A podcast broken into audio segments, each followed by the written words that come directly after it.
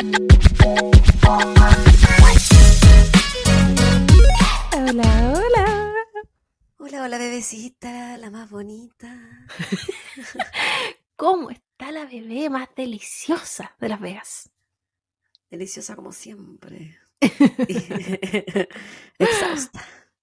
Una bebecita que no tiene un día de descanso. No, sí, trabajadora y sí, facturadora. Ya voy a tener, ya voy a tener muy- muchos días de descanso. Cuando dejé de trabajar como dos semanas cuando estoy aquí. Que te lanzaste, te dijiste, voy a facturar creo que no, do- dos semanas en, adelantado. Sí, po. hay que compensar eh, eh, la cuenta bancaria porque va a bajar, va a subir, baja y sube, Sí, baja y sube. Ahí voy yo, la No puedo cantadora. ¿Qué tal, oye? ¿Qué me cuentas? No mucho, bebecita. Hoy día me tocó. He estado de tareas de, de, de mis hijos acá. ¿Mm? Eh, he tenido que ir a hacer cambios de aceite, he tenido que ir a hacer eh, revisiones técnicas, cumpleaños familiares. Hoy día me tocó dentista con mi hija.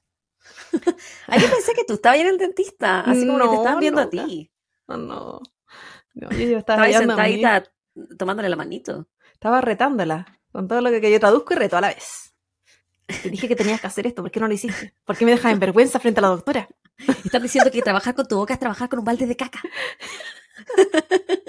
¿Te imaginas? No. Que la, la, la higienista es, es igual, odiosa un poco. Pero me gusta, me gusta que sea así, porque si no fuera así de insistente, Es que su eh, pega igual. po. O sea, sí, po. hace bien su pega al final, po. La Y- y educación. educa caleta, sí. Y da como varios consejos y alternativas. Y es diferente igual trabajar con la boca de uno que empezó a hacerse tratamiento y cosas como más constantes desde más joven, porque tuvo la educación al respecto, los medios al respecto. Y el papito no está de acuerdo porque él también fue al dentista el año pasado. No le gusta. Y, y no le gustó. Sí, po. Eh, La generación de los, de los papás de nosotros los papás, eh, no, no, tuvi- no tuvieron acceso al dentista, pues mi mamá igual tiene problemas en sus dientes, se ha hecho tratamiento conducto, Sí, tiene y- decoloración, de, de- de calcificación y qué sé yo. Y los daños que se hacen a nivel de encía y todo eso ya llega a un punto que son casi irreparables. O sea, tratar de eh, hacer mantención para que no empeoren, para que no haya como, no sé, caída de dientes por debilitación de los huesos, hay un tema bacteriano que es diferente.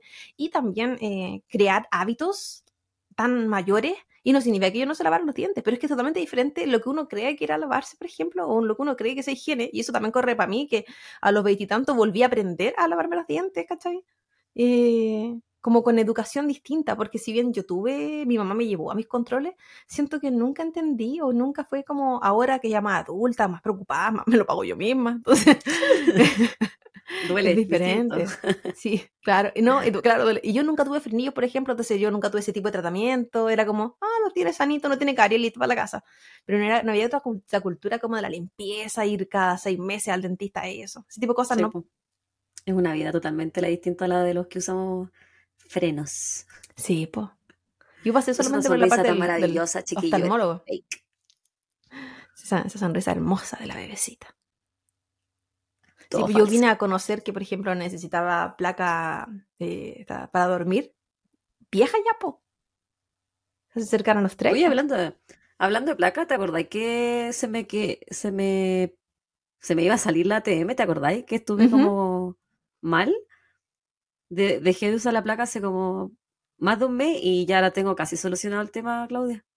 Es que, eh, ah, yo te dije, a mí Es también me pasó. A mí la placa, siento- se supone que te soluciona un problema, pero a mí me produjo más problemas también. Ah, po. no, yo pensé que se me iba a quedar trabado así mal, porque cada vez que mordía algo era como ¿Sí? pal pico. Yo, Terrible. habl- yo hablaba y mi ATM sonaba. Para los que Mm. no, no sepan, la ATM es la articulación temporomandibular, que es la articulación de la mandíbula. Entonces, cuando uno habla, es la que suena, Hay la que está al ladito, al ladito de la, del oído, la oreja. Entonces, sí, pues yo en esa época tenía pareja y yo le daba un beso, si estoy hablando ni siquiera algo, así como un, Sonaba, un sí. topón, al Cuando me dabas la beso, boca en posición. Cuando te di esos besos en la boca la última que te fui a ver, imagínate cómo sonaba. No, igual me pasaba cuando me daba besos con el Esteban que sonaba todo el rato y me decía, ay, Sí. me da cosa. Y yo en esa época estaba full placa porque como Beso. eh, full beso también. eh, el, el desgaste en los dientes, pues la dentista igual lo había metido en el susto de la, la ruptura. Y no solo eso, sino que puede generar eh, unas estriaciones y al final eso hace desgaste a nivel de la encía. Es como todo un huevo también, pues entonces. Pero ahora me he portado mal, no la estoy usando porque sonaba mucho, pues. Eh, eh, el, el mal menor, al final. Sí, una por otra. No, sí, po. a mí no me van a quitar la habilidad de besar ni comer. No, no, no, no. No, estaba yo demasiado sonora, weón. Así era ya. Para el mambo, si no podía hablar. Y Así lo poco como que hablo. No, yo venía con ritmo. Venía con ese sonido de fondo. Las, cas- las cascañuelas. Como era la wea de la española. Yo. ¿Castañuelas? Esa wea. Yo dije No sé, no cascañuelas. te no sé, no sé cómo se llaman. Yo tampoco. Ignorantes las, que, ambas. las que cascan. La nuela. Esa wea que suena. La- Una amiga tenía esa wea en la casa siempre cuando yo se lo sacaba. Oye, ¿qué estáis tomando? Ah, tengo una deliciosa sangría. Y al fin la acabé, weona. Ya creo que wea está más vencida. Lo bueno, lleva como seis meses Pero la era un botella. botellón. Era Ah. un botellón. Era una... Ay, ¿cómo se llama? Una ¿Por qué garrafa. no compraba la- eh, no, ¿Sí o no? Sí, Siempre la garrafa. Un chumbeque. Bueno, un chumbeque en la weá, la gente va a jugar. Chumbeque no es el dulce culiado del norte. Oye, que sabes que yo estoy tan huevona hoy día porque ¿Es he un gastado... chupete? No, lo que es como dulce duro que comen en, como en Iquique, no es chumbeque. Ah, no sé. Aquí alguien aquí que nos diga si esa weá existe o la Javi está mintiendo. Chumbeque le decían mi amigo a cuando iban a estos juegos de, por ejemplo, en el negocio de la esquina hay un chumbeque. Entonces que, que jugaba y monedas, po. Ya, yo... A Así mi como- no le decían así. Como lo que juegan la- las viejas viciosas. Sí. Que van a comprar el pan y pierden los- todo el Como dinero. los flippers. Claro, pero ese era como el lugar oficial, porque estaba lleno de lugares de, de estas mierdas. Ah, yo a todos le decía flipper. ¿Y tú qué bebes? Eh, una cerveza. Una Heineken Light. Una cerveza voy a tomar. Estuve- pensé- Sí, por favor, no para- No le hagas daño a la gente. Eh, Pensé y dije, ay, me llevaré más de una, pero tengo que trabajar mañana, así que no, Mm, no, saca de señora. nuevo a la bebecita. Sí, pero ¿sabéis que lo bueno es que ya hoy día está en la pega y me dijeron que tenía que ir a rehabilitación mañana. Y dije, ay, me ha roto el corazón, porque llevo como dos semanas yendo a paciente agudo, po, y estoy, bueno, estoy en mi salsa. De hecho, estoy como, incluso podría decir, disfrutando mi carrera otra vez. Con la señora Jamón. O lo del caballero, se llama. ¿De Hoy caballero? día, hoy día tuve un paciente chiquillo que se llamaba Jamón. Y yo no le quise, no le quise decir por su nombre porque ¿cómo lo iba a pronunciar? ¿Pero de qué, pa- ¿de qué país era? ¿De, de acá? de aquí, pero era de raza negra. Entonces yo siento que se puede haber pronunciado como Jamon. Podría haber tenido demasiadas alternativas. Solo ellos Entonces, saben cómo se ¿cómo pronuncia su propio nombre. No quise llegar y decir, hello, Mr. Jamón. No dije nada. Dije, hi, how are you, ¿cachai? Pero nunca le, lo pronuncié. Ya la wea es que me dijeron que tenía que ir a rehabilitación mañana. Y estuve, hola, pancito, eh, mi torta de jamón. Hola, chao. Y estaba súper decepcionada, me, me vine súper triste la pega porque tenía que ir a rehabilitación mañana, po. y yo, tú sabes que no me gusta esa weá, ¿cachai? No. Y después llegué acá y me dijeron, no, ¿sabéis qué? Eh, se cayeron unos ingresos para mañana, así que te vamos a mandar a paciente agudo. ¡Ay, qué alegría más grande en mi cuerpo! Pásenme el queso, pásenme el pan. ¡Mr. Jamón! Pásenme el ave, mayo, todo. iba hoy día Mr. Jamón. A mi Señor ex Jamón. se va a ir a hacer la rehabilitación allá. ¡Qué risa, Mr. Jamón! Yo creo que lo que más disfruté cuando estuve siendo internado en consultorio fueron los nombres. ¡Qué maravilla! Brisa. Me acuerdo de una ¡Qué señora que se llamaba Brisa. Cuando yo estuve haciendo como íbamos a Padre Damián, había una señora que se llamaba Brisa y el Esteban con el Emilio se reían tanto esa weá y decían, ay, no abran la puerta. ¡Qué la mensa! Ay, tenía harto artista, harto, harto artista. Sí, no, es que la gente, es muy- la gente es muy creativa. Sí, en saludo al Cerro Cordillera de Valparaíso. ¡Qué artistas! Y también Oye. me- en el free que también me tocaron hartos. De hecho, mi caso clínico era la señora Nieves. ¿Quién, quién diría que la ¿Hablando vería tan seguido por acá? Era una señora de campo. Era una Muy premonición. Eh, Sí.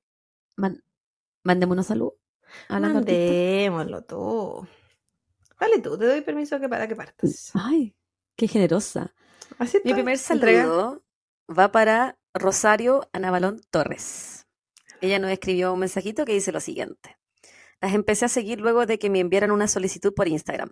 El podcast ha sido mi mejor compañía en esta etapa de mi vida. Me encantan sus conversaciones previas a los casos. Las siento como amigas. Jaja. Y agradezco la forma en que relatan los casos, con respeto y dosis de amor adecuada. Ja, ja, ja. Comparto con ustedes el sentimiento de emigrante. Hace casi un año también emigré de Chile. Por eso el podcast me ha acompañado mucho. Muchas gracias por todo el cariño y dedicación que le ponen a este proyecto. Saludos desde Egipto. Loca, mira dónde hemos Mira. llegado. Ahí está la respuesta a nuestras dudas. Sí, de Egipto. Mira cómo llega la gente, cómo, cómo migra Sí. a estos lugares más escondidos. Yo tuve gente de Egipto cuando trabajé en el Food Bank, que llamaba para pedir ¿Eh? eh, servicio. Y, y típico que te, bueno, te cachan el acento que tú no soy de acá, te preguntan de qué país soy y entra como la conversación, y todo por teléfono, por horas. Y esa persona tenía como ocho hijos. Cuático. Yo siento que eh, igual hay que tener un grado de valentía cuando uno se va a vivir a otro país, Sí. pero más valiente tenéis que ser cuando no habla, no, no, no manejáis bien el idioma. Y yo sí, yo, no- bueno, ella dijo que hablaba poquito. eh, yo no me podría ir a vivir a un país donde no hablo el idioma. Hola. Tú Pero yo eres más valiente que- que yo. Al menos acá uno tenía una No, noción. acá porque hay en el mucha la oportunidad igual. No, Acá, no, acá y- hay mucha buen ya. español. No, sí, también. También eh, es más fácil. Aunque este estado en el que yo vivo no es tan, tan, tan, pero sí, sí hay. Pero no es lo mismo que una lengua que sea completamente diferente. Yo me acuerdo que lo conversé cuando Hasta la escritura, de inglés y tenía compañeros de Yemen, por ejemplo, o también, como sea, eh, de Nepal. Y ellos tienen otra, no, el alfabeto, partiendo por eso. todo Bueno, compañeros de todo el mundo. Pero sí, es que yo encuentro que eso sí es, eso sí es complejo, porque una cosa es nosotros la fonética y qué sé yo, Pero al menos las Al letras al- son las mismas. al menos se escribe igual. Sí. ¿Me- ¿Te imaginas yo escribiendo en árabe con esas líneas que hacen ellos? Jamás. No, weón, ¿hayas visto mi letra? Si yo no sé ni escribir ni en español ni en inglés. Una de mis amigas era de Palestina y ella me, me trató de enseñar cosas, pero te lo juro, y encontraba maravilloso cuando ella escribía. Lo encontraba tan hermoso, esa escritura, que era jeroglífico. Para mí, eso era lengua que solamente entendía ella y yo jamás. No, yo tengo- uno tiene que entender sus limitaciones. Yo Sí. loca con cueva aprendí a decir cosas en inglés. No me pidáis más, pero lo encontraba hermoso. Y la admiraba mucho. Dele nomás guachita. Y me toca. El siguiente saludo es para una amiga que nos hizo caso, por eso voy con ella. En YouTube se llama Usa, pero nos dijo, me pueden llamar Marley. Desde que nos están haciendo caso. Ella nos escribió en el episodio de Waco. eh, ¿Era Waco o Waco? Waco. Waco. Waco. El culto de David Courage. Y ella nos pone, hola chicas, gracias por acompañarme mientras trabajo en home office. Hace mis días más llevaderos. Sé que suena turbio por la historia, ¿verdad? El caso del culto de Courage me recordó el documental de Netflix que dieron sobre Colonia Dignidad. No sé si lo vieron. Pero ese, pero ese viejo asqueroso de Paul Schaeffer también quitaba la virginidad a las mujeres niñas de la colonia, además de obligarlos a vivir un, un tipo Amish, dominaba cada aspecto de sus vidas. Es increíble cómo estos tipos son capaces de lavar las mentes de la gente con tal impunidad y aún más eh, que los defiendan. En fin, sin ir más allá, también está el caso de Antares de la Luz. Saludos desde Buenos Aires, desde esta chilena patiperra. Un Sí, me acuerdo del ese gigante, Marley. se, se llama Colonia o no? Sí, En Netflix. yo también a lo vi y siempre turbia. me da, me da un asco esa concha de su madre. asqueroso y su impunidad y que lo tuviera que pillar el programa Contacto, weona, que, que eso, que, qué inutilidad de las policías. Bueno, yo creo que ahí había más un tema de no queremos pillarlo que... Arregliña ahí, po. Dinero. Y, y no sé si estaba la película, la película que protagonizó Emma Watson sobre Colonia Colonia. Dignidad. Sí, porque está el reportaje y está la película.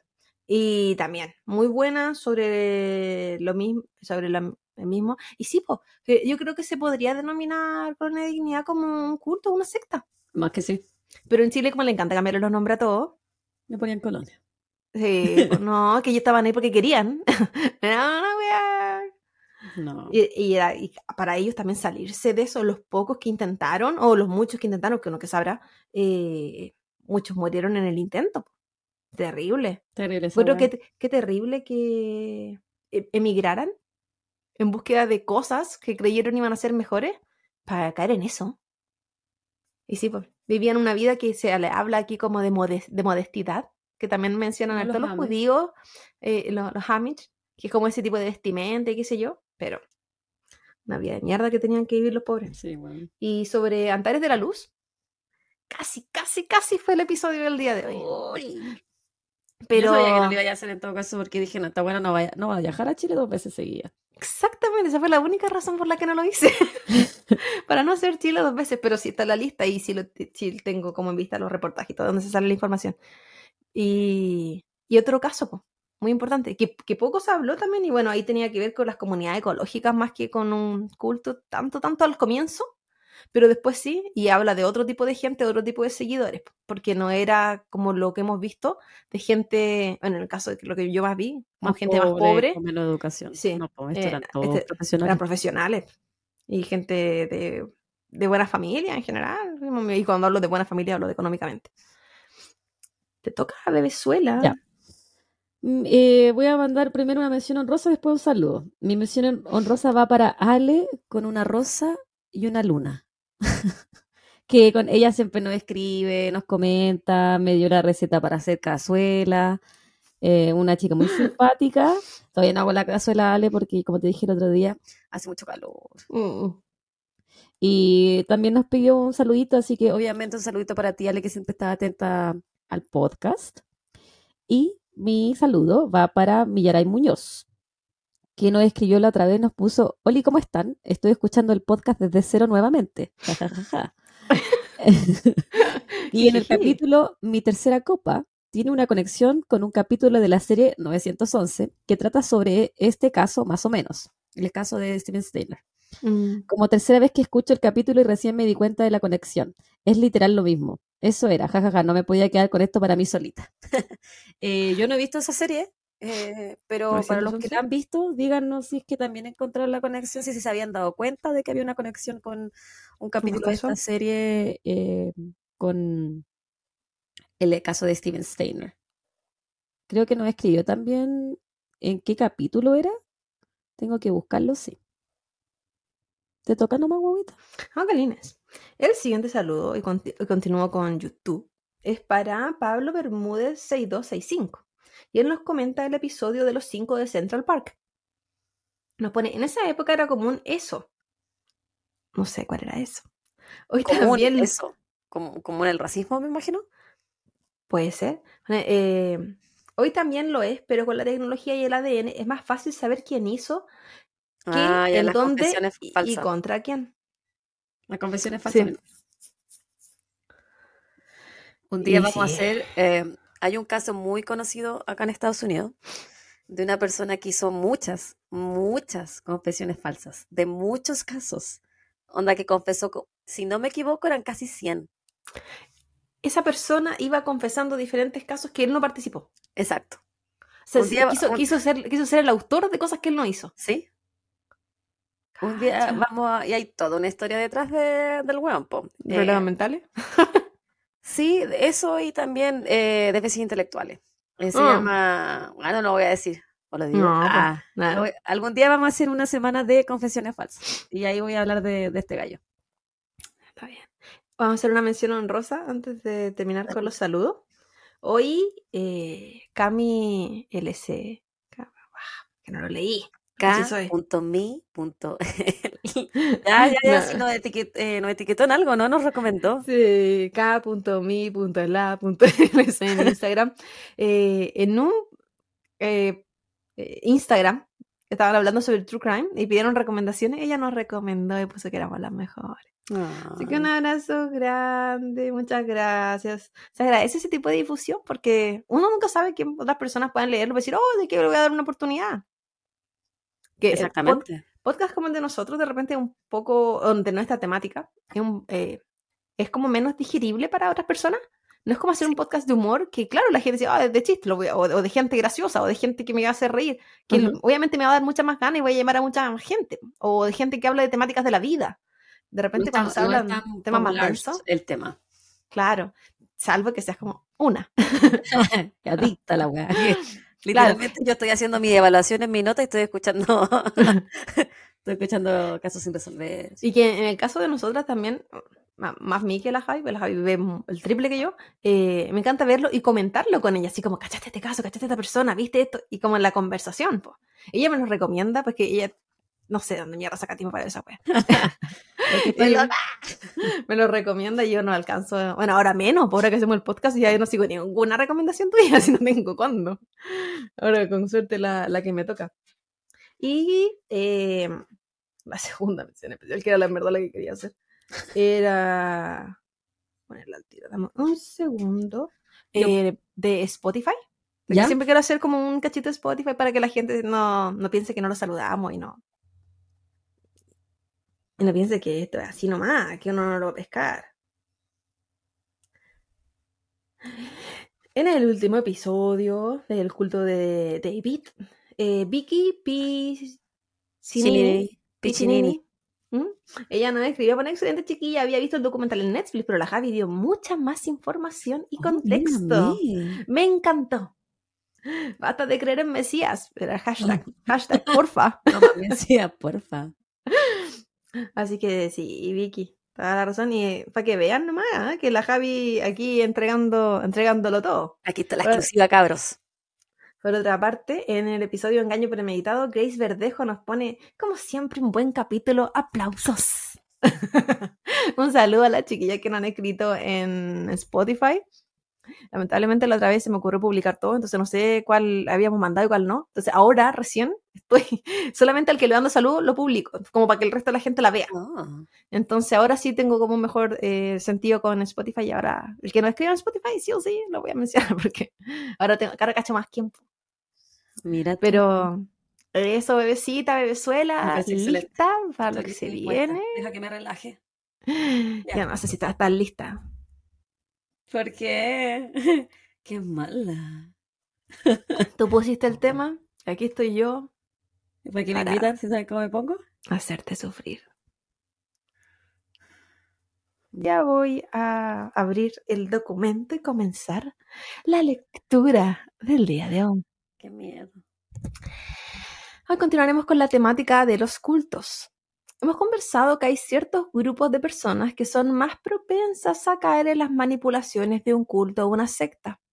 Personas con menos educación, personas en estado de necesidad tanto espiritual como económico, personas con necesidad de pertenecer y ser aceptadas. En general, personas con hambre de creer en algo que de alguna forma les solucione la vida o los haga sentir especiales y o diferentes. Pero no hemos hablado de un grupo muy importante, un grupo de personas que son por naturaleza las más inocentes y fáciles de manipular. Estoy hablando de los niños. ¿Pero para qué, Claudia? Porque ¿Por qué no podía elegir otro? Porque que estoy enferma. Esto es lo que has provocado, esto es lo que has creado. Pero habiendo tanto culto, no, no hay tanto. secta en el mundo. En Estados Unidos el 90% de la secta. en el culto del día de hoy nos dirigiremos a España y hablaremos de la secta de Edelweiss, la secta alienígena. Una temática que no habíamos tocado tampoco antes. Aquí también había una alienígena. Sí. Heaven's Gate. En la época de los 70, el mundo en general estaba fascinado con la idea de la vida fuera de este planeta y de posibles visitas de seres extraterrestres. Específicamente en España se explica que venían de una dictadura entre los años 50 y 60 y que la represión vivida provocaba que la gente sintiera esta necesidad de cosas que fueran fuera de este mundo. En los años 60, además, se comienza a hacer noticias ciertos avistamientos que aparecieron en todas las noticias, lo que provocó, así como todos los periódicos, en la televisión, lo que provocó una mayor creencia y crecimiento de la ufología en ese país.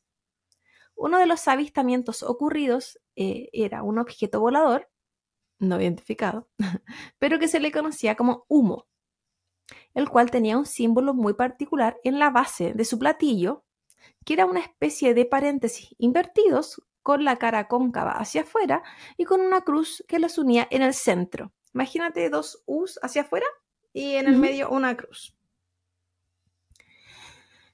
Este tipo de extraterrestres, los humo, tenían una forma humanoide y se decía que podían ser no diferenciados entre los humanos, lo que aumentó la creencia de que ellos estaban entre nosotros, o específicamente entre la gente de España.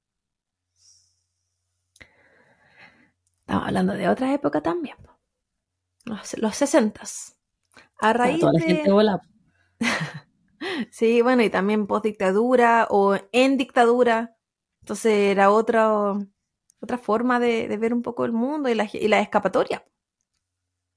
Y no, no digo que exista o no exista la ufología y los avistamientos, qué sé yo, porque qué sé yo de la vida.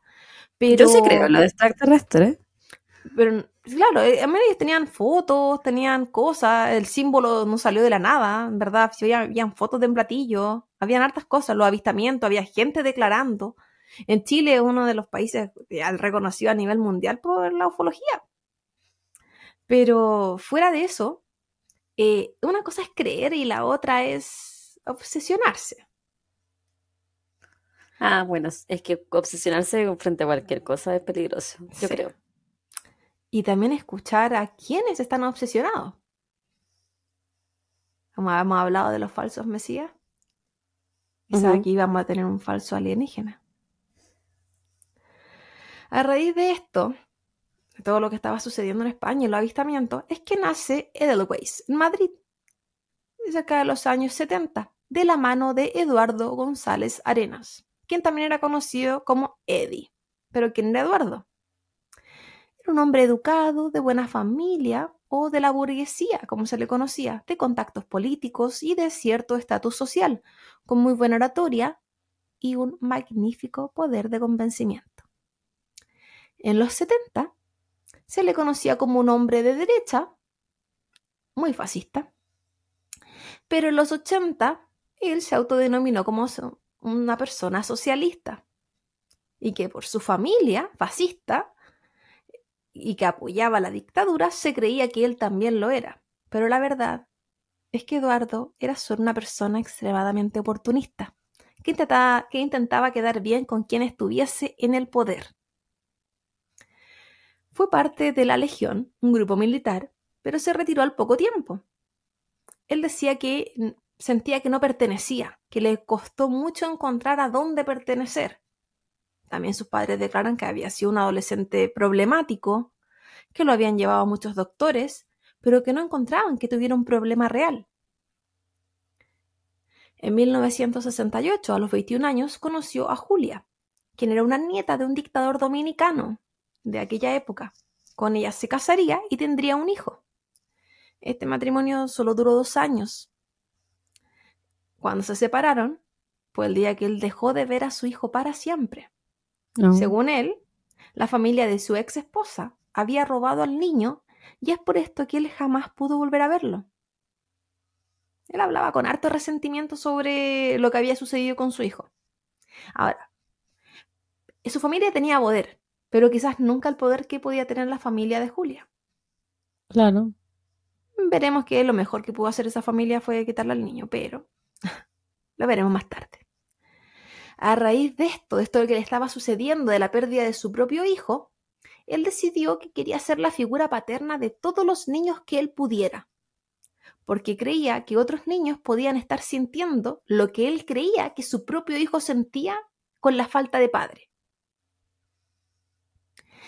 Y con esta experiencia personal nació Edelweiss, la Asociación Juvenil de Montaña Edelweiss, ese era el nombre real. Esta comienza a organizarse a fines del, del 1970. A part- en 1971 su nombre evoluciona a Boinas Verdes de Edelweiss. Su nombre proviene de la flor de las nieves o Leontopodium alpinum, que crece en los prados y roquedos de las alturas de las cordilleras europeas. Pero qué mierda es Edelweiss. Así como el nombre de la Asociación Juvenil de Montaña igual dice algo y los Boinas Verdes igual dice algo. ¿Qué era? Era un grupo de montaña muy similar a los Scouts, que es algo que nosotros estamos más fam- familiarizados. Se reclutaban niños entre 10 y 13 años, en verdad entre 10 y 15, provenientes de colegios católicos de élite en su mayoría, quienes salían como niños exploradores y aprendían de supervivencia en medio de actividades al aire libre, trekking, juegos, fogatas, fin de semana en la montaña, eh, lo que nosotros conoceríamos como scout. No era un grupo abierto, no todos podían entrar. Eddie era, Eddie Eduardo, era quien decidía qué niño podía entrar a este selectivo grupo. Y muchas veces era mediante invitaciones donde él personalmente hablaba con los padres de este niño. Los niños solían ser físicamente atléticos, bonitos y de familias adineradas y poderosas. Edelweiss ¿Y este era, un grupo que había que pagar? Eh, claro, era, tenía que ir como con donaciones, también pagaban, pero más adelante vamos a hablar de chanchullos que tenía esta cosa. Edelweiss era una organización en ese entonces respetada por los padres, porque piensa que nace dentro de los colegios católicos, así como esto, infancia misionera, scout. De hecho, las juntas eran inicialmente en los patios de los colegios, en las salas de los colegios católicos. El papá igual con, los respetaban. Tenían como el respaldo. Edelweiss contaba con un programa de actividades, con uniforme, su boinita verde. Se reforzaban actividades sanas, donde los niños se, esforzaban, se supone que se reforzaban valores morales, tenía como una misión y una una visión a la vez de antidrogas, antidelincuencia, antiviolencia. Entonces los papás estaban encantados porque era sacar a los niños de las calles y entregarle como una actividad sana eh, y selectiva, porque no cualquier niño iba a pertenecer, pues usted sabe, clasismo siempre. Era como motivo de orgullo igual, por estar ahí. Pues sí, y para los niños ser seleccionado era ellos sentían que ellos eran mejor o superiores a los niños que no eran seleccionados. Con eso igual te dice harto. De más. Edelweiss en sí era un subgrupo dentro de los boinas verdes, porque los boinas verdes eran como más grandes, eran como a nivel nacional. Hasta ese entonces. En este como te decía antes, los niños se sentían especiales por ser invitados, ellos creían que por sus aptitudes físicas deportivas o incluso por sus conocimientos de montañistas, como de exploradores, como de saber acampar, de supervivencia, las estrellas, qué sé yo. Edelweiss proclamaba los conceptos de amor, justicia y libertad. Esto de la mano del símbolo que años previos había sido conocido por el avistamiento de los humos, pero al parecer a nadie le causó extrañeza, o al menos nadie asoció este símbolo al de este grupo de niños exploradores.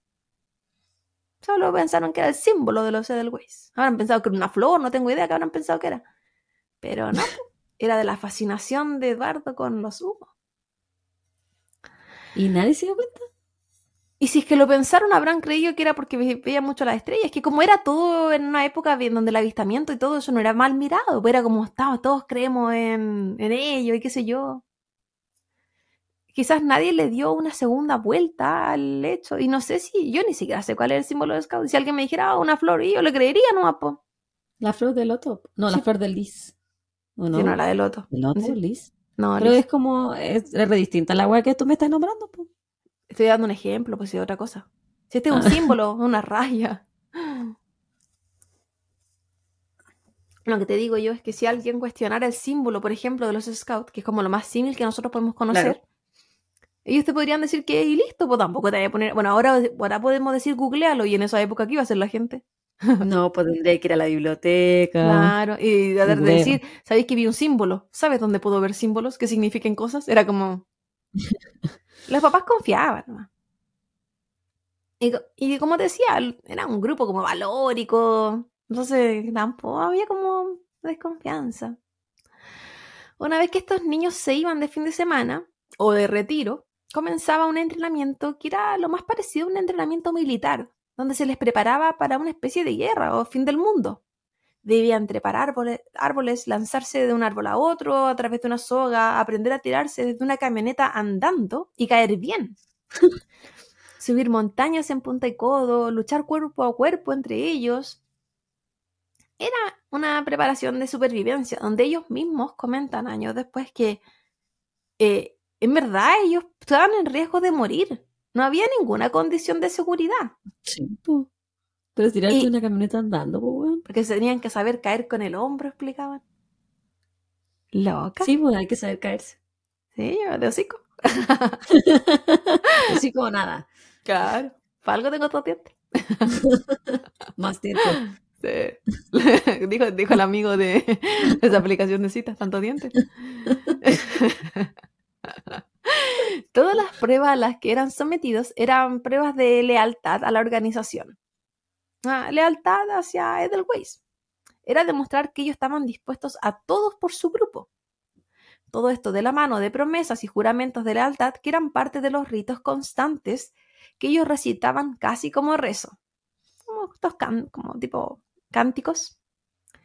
Entre otros ritos, además, estaba una marca en la cara anterior del antebrazo, como casi cerca de la axila, pero por el lado del antebrazo. Y era el símbolo de, del Waze, símbolo de... ¿Cómo? ¿Del brazo o del antebrazo? ¿Acá? Del, eh, del brazo, no del antebrazo, acá. Dije antebrazo, era brazo. Sí. Y que era un tatuaje finalmente, que era hecho con un fierro caliente sobre la piel. Los marcaban como a las vacas. Qué wea. Y era como parte del rito y parte del orgullo. ¿Cuál era el rango de edad de los integrantes de Entre 10 y 15 años. ¿Y los papás no decían nada? ¿Que los hijos lo estaban marcando? No sé. Que habrá sido lo. ¿Como como era tan arriba igual? Sí, quizás no, no, alcanzaban a ver, claro. puede ser. Y también a los 15 años tampoco vaya a revisarle el cuerpo a tu hijo. Yo creo que ya está en una un más, para adolescente. No sé, a los 10 probablemente, pero no sé a los 15. Como organización tipo paramilitar, constaba con una jerarquía, donde no se ascendía con la edad necesariamente, sino que mediante este tipo de pruebas, pruebas de lealtad, pruebas físicas. Y todos los niños en verdad aspiraban a ascender y llegar a estar lo más alto posible, porque son niños. Sí, pues. Dentro de esta jerarquía, el cargo más alto era el cargo de Eduardo, quien era, su título, Dios Supremo Luego,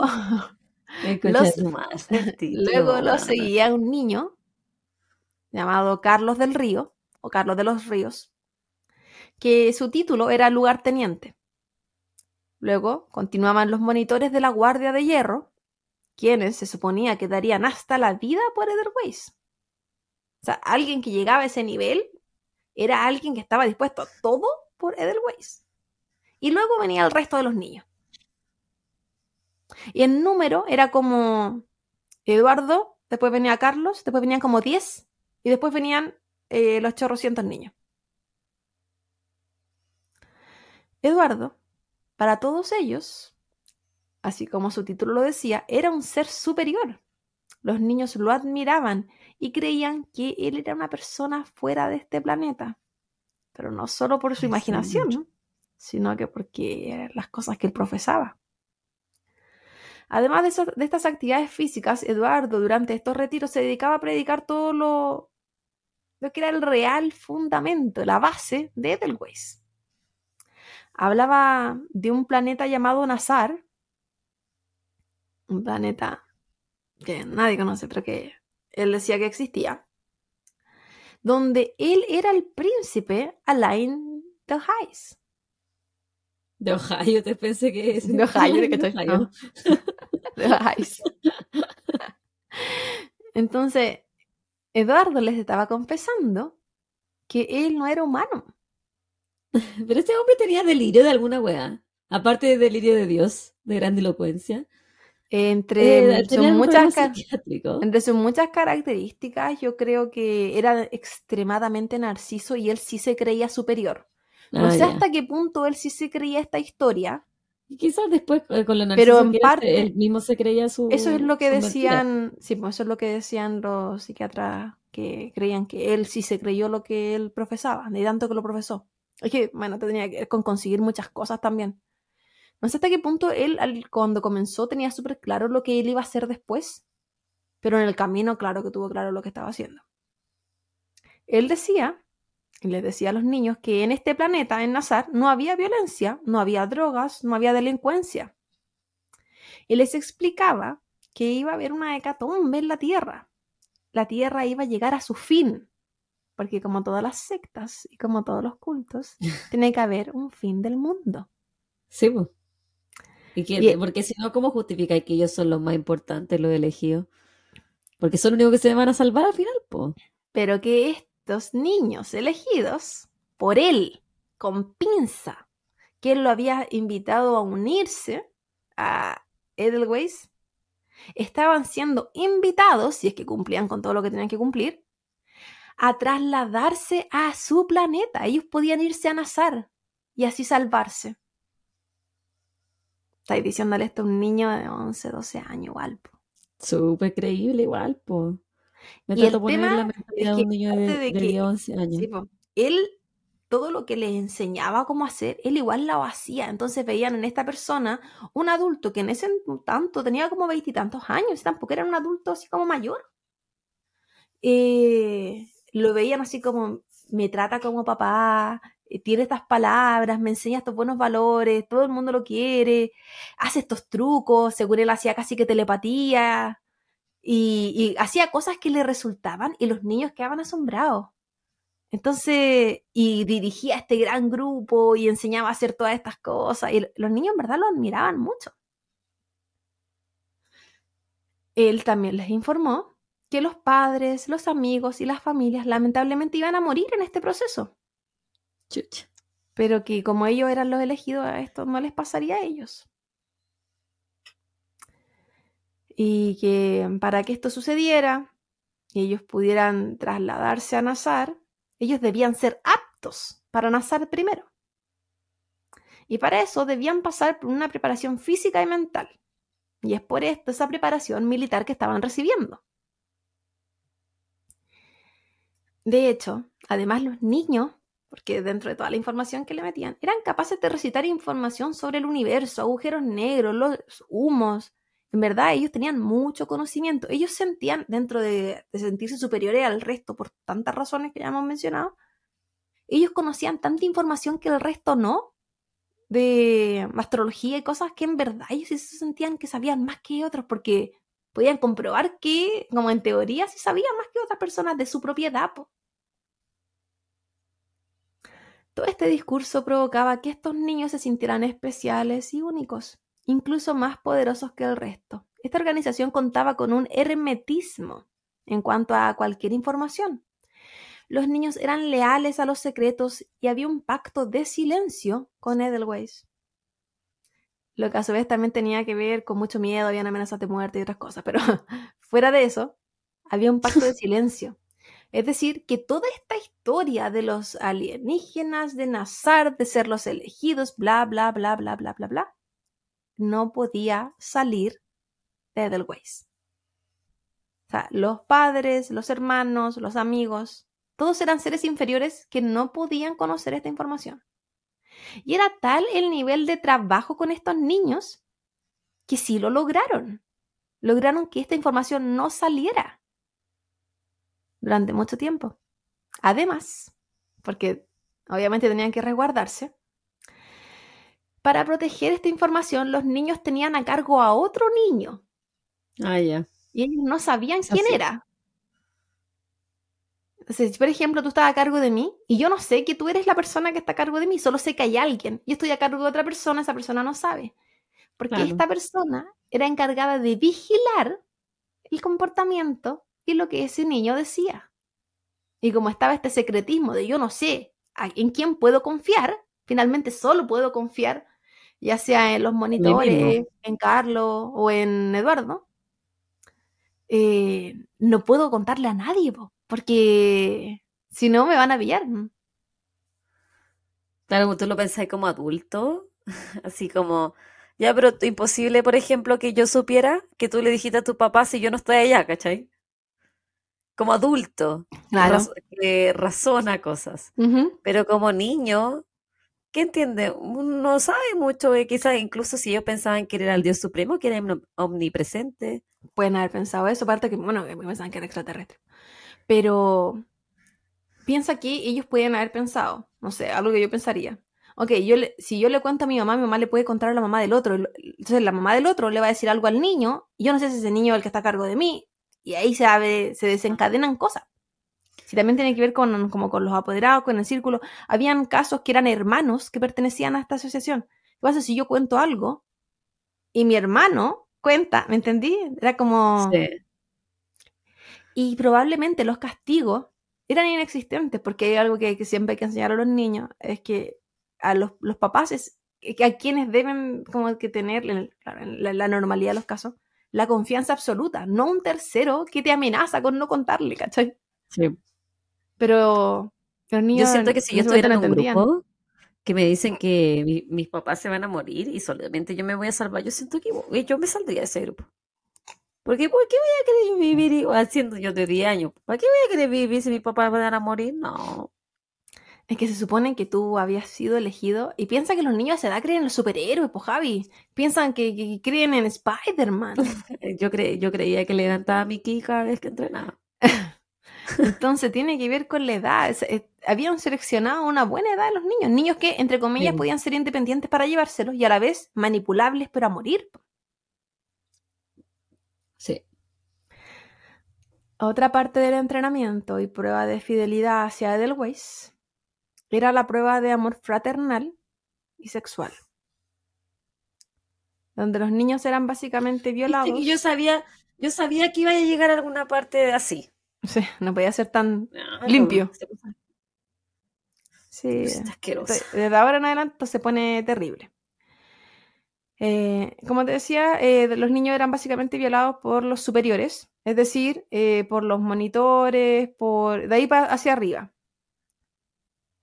Lo que no sucedía necesariamente en los retiros, sino que se creaban actividades paralelas en donde se seleccionaban a los niños que querían poner a prueba y luego tener estos niños completamente manipulados y estar seguros que ellos no serían capaces de contarle a nadie, finalmente destruían su infancia.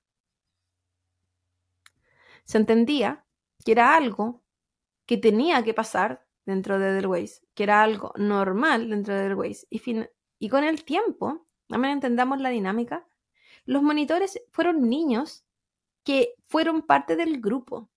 Es decir, que fueron de víctimas a victimarios. Esto fue un... Edelweiss duró muchos años. Y durante todo ese periodo eh, se normalizaron conductas dentro de Edelweiss. Era tal el nivel de manipulación que ellos creían que hay cosas que si pasaban afuera de Edelweiss, eso estaba mal. Pero si pasaban adentro, eso estaba bien. Había mucho de eso. Bueno, más adelante también vamos a hablar un poco de, del tema de la, de, la sexualidad y el cómo los manipularon un poquito con respecto a eso.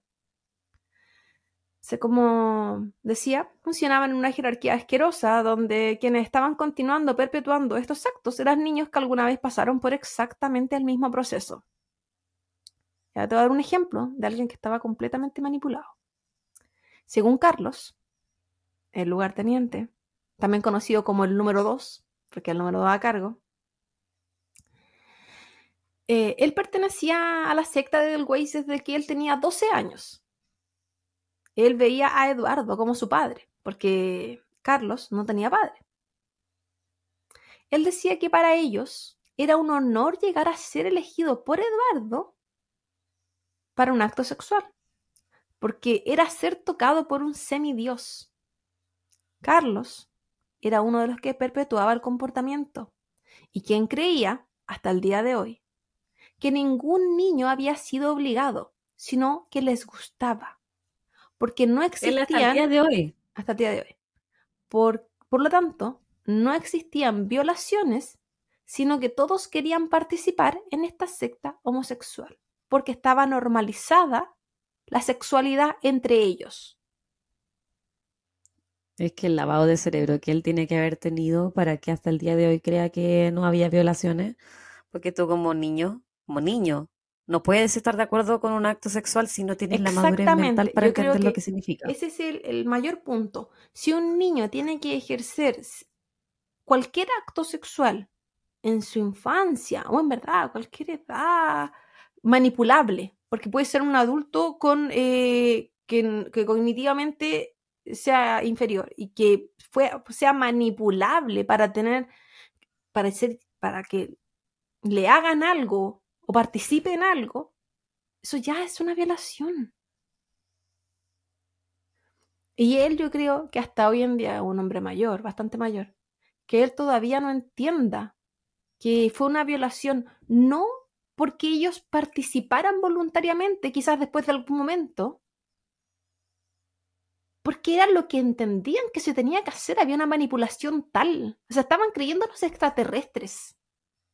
Creían que el loco que los había elegido con pinzas los iba a salvar para irse a otro planeta.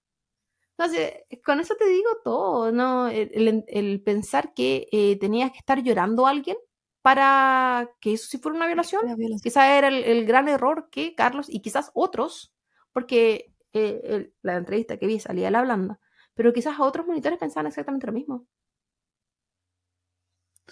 ¿Y, de- y de- en, en qué momento Eduardo, el, el, el El líder. Pasa de, de- de querer ser el papá de todos porque, porque no tuvo, porque no pudo criar a su hijo a ser el, el pederasta de todos? ¿En qué momento se hace esa, esa transición? Según la biografía de Eduardo, eh, él tenía estos desviamientos mentales, la pedofilia, la pedrasta, pederastria, como se diga, desde antes, desde mucho antes de participar. Y que la selección de Bueno. las edades de los niños tenían que ver con los gustos de él. La selección de eh, los niños físicamente atléticos y atractivos tenían que ver con los gustos de él. Además de que se hablaba de que esta secta tenía una tendencia, se habla de filo nazi, no, en verdad no busqué el término, pero tenía que ver porque él buscaba niños que idealmente fueran blancos, fueran rubios, todo ese tipo de características eran sus Quizá eh, incluso preferencias. la- su matrimonio fallido y por la razón por la que nunca más vio a su hijo eh, fue por lo mismo, porque lo pillaron en algo. Se supone que, no, que en verdad había acabado nomás, pero que él ya había tenido actividades eh, bisexuales mucho antes de su matrimonio. Igual él se casó a los 21.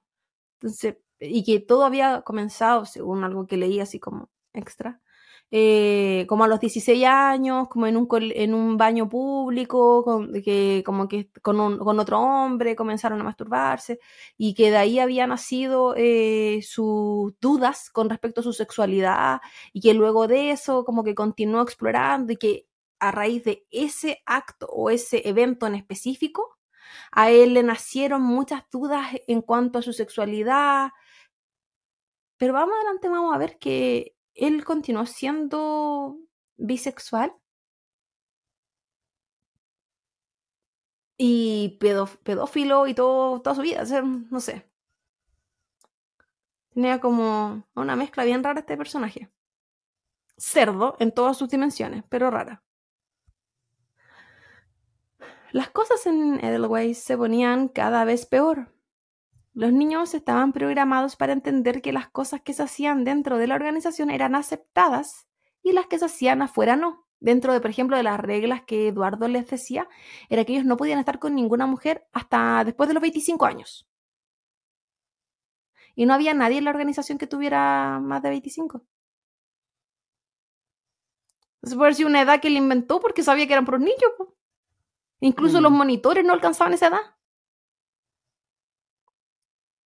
Entonces era como... Esto incluía, dentro de las cosas que estaban aceptadas dentro de la organización, beber, fumar y tener relaciones sexuales. Dentro de la organización. Solo con la gente de la organización. Él hacía como una especie como de fiestas donde llevaba a los niños y qué sé yo. Pero estas fiestas tenían una doble intención. El hambre de poder de Eduardo, este líder, y sus contactos llevaron a que el abuso hacia estos niños no fuera solo propio, o sea, no solo fuera para el gusto propio de Eduardo, sino que además él recibía amigos, hombres mayores, a los que les vendía sexualmente a estos niños. Hijo de puta. amigos de su mundo de poder. Porque Eduardo tenía muchos contactos, que posteriormente vamos a ver qué puta que lo usó. Por lo general, estos niños eran los que a él ya no le gustaban. Eran los niños mayores de 15 años. Entonces había que darle un uso. Y ese uso era vendérselo a los viejos asquerosos. Las prácticas de estas sectas se volvían cada vez peores. La necesidad de dinero por la organización y específicamente de parte de Eduardo llevó a que se les incitara a robar. Se les pedía a los niños que sacaran, que llegaran con dinero. Y los niños no trabajan. Entonces, ¿cómo lo iban a conseguir? Y no podían pedirlo, porque no podían dar explicaciones. Y bueno, finalmente los niños robaban. Es que la, imagínate la manipulación, les robaban a su propia familia. Esto además del dinero que las propias familias le entregaban de manera regular y constante a Eduardo. Porque las familias, como eran niñas, era como, uy, se necesita dinero para tal actividad, uy, yo a la, la, mamá tanto, voy a poner tanto, uy, hay que comprar colaciones, yo pongo, hay que se pagar tal arriendo, yo paso. Incluso las mamás pasaban sus propias propiedades para que se hicieran estas actividades. Donde... pasaban a todos los hijos, que se lo pelaban. Claro, pero es que bueno, no sabían. Po.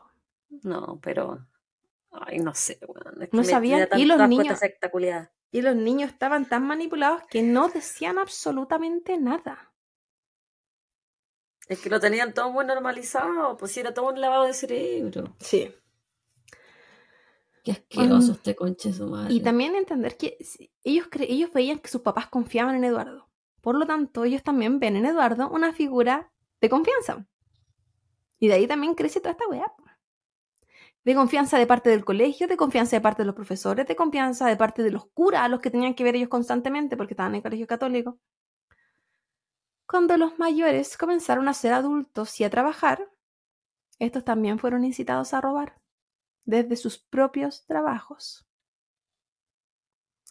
Uno podría pensar que era absurdo, estamos hablando de adultos, pero esto son, eran personas trabajadas por años y que estaban demostrando nuevamente su lealtad absoluta hacia Edelweiss y Eduardo. Porque no olvidemos que los que estaban en este rango, los monitores, ellos estaban dispuestos a dar su vida por Edelweiss. Era parte del compromiso que estaban haciendo. Robar era nada, entonces, pues si estaban dispuestos a dar la vida. Sí. En 1976, Eduardo es detenido por corrupción de menores pero luego de dos meses queda en libertad. Hemos hablado de los contactos, pero con denuncia, había investigación y todo. Al salir se va a vivir fuera de Madrid, porque todo esto ocurría en Madrid. Se va a Las Rosas, donde vivían sus padres. Y aquí nuevamente se le es vinculado en lo mismo. En eh, abuso de menores, trata de menores, corrupción de menores y se le pide que se vaya de la ciudad para evitar un nuevo escándalo antes de que nuevamente se tuviera que ir preso. Aquí hubo conversación, así como ándate a la ciudad mejor en vez de que te llevemos preso. Yo lo encuentro absurdo, lo preso nomás, pero no, porque había tanto poder, tanto, tanto todo acá. Y de aquí él se traslada a Alicante. Y en 1977, es decir, un año después, él vuelve a formar otro grupo de niños y él continúa con Edelweiss. Ahí. Ahora, el grupo anterior nunca, nunca dejó de funcionar. Como que, ah, pucha, me tuve que ir preso, me voy a otra ciudad. Ok, aprovecho de expandirme. La franquicia. claro, con todo lo que ya le había funcionado. En este lugar, en Alicante, un niño lo denuncia y él nuevamente es tomado preso. Al año siguiente, en el 78, Eduardo confiesa 40 violaciones en Alicante pero sale libre luego de seis meses. Si eso no es impunidad, yo no lo sé. Las influencias sociales y políticas nuevamente jugaban a favor de Eduardo. Además, en esta época, y esto es algo bien importante, España contaba con leyes en el Código Penal que aún no contemplaban el abuso infantil.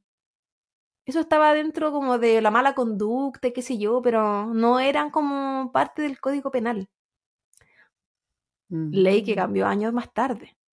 Entonces, o código penal que cambió años más tarde. Entonces, claro que en ese entonces, la ley, en verdad, un buen abogado lo podía sacar, aparte de los contactos. Un abogado sin escrúpulos, abogado, alguien amigo de la familia, qué sé yo. Ahí como que se usaban mucho las letras chicas. Y los contactos, por supuesto. Eduardo vivía en una completa impunidad, la que continuó hasta alrededor de 1981, donde sus pasadas por la cárcel eran esporádicas cada cierto tiempo. O sea, él, entre el 76 y el 81, incluso leí que hasta el 82, él pasó por la cárcel varias veces, por meses, por semanas. Y me venía. Sí, porque donde, donde se trasladaba, lo cachaban, veían que estaban weas, y vamos preso por durante el tiempo de investigación, a veces ni siquiera.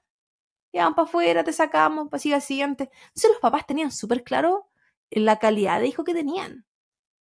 Y ellos igual tenían una noción por, porque ya lo habían llevado al médico y al psiquiatra cuando era adolescente. Pues si sabían que algo había, algo en su comportamiento.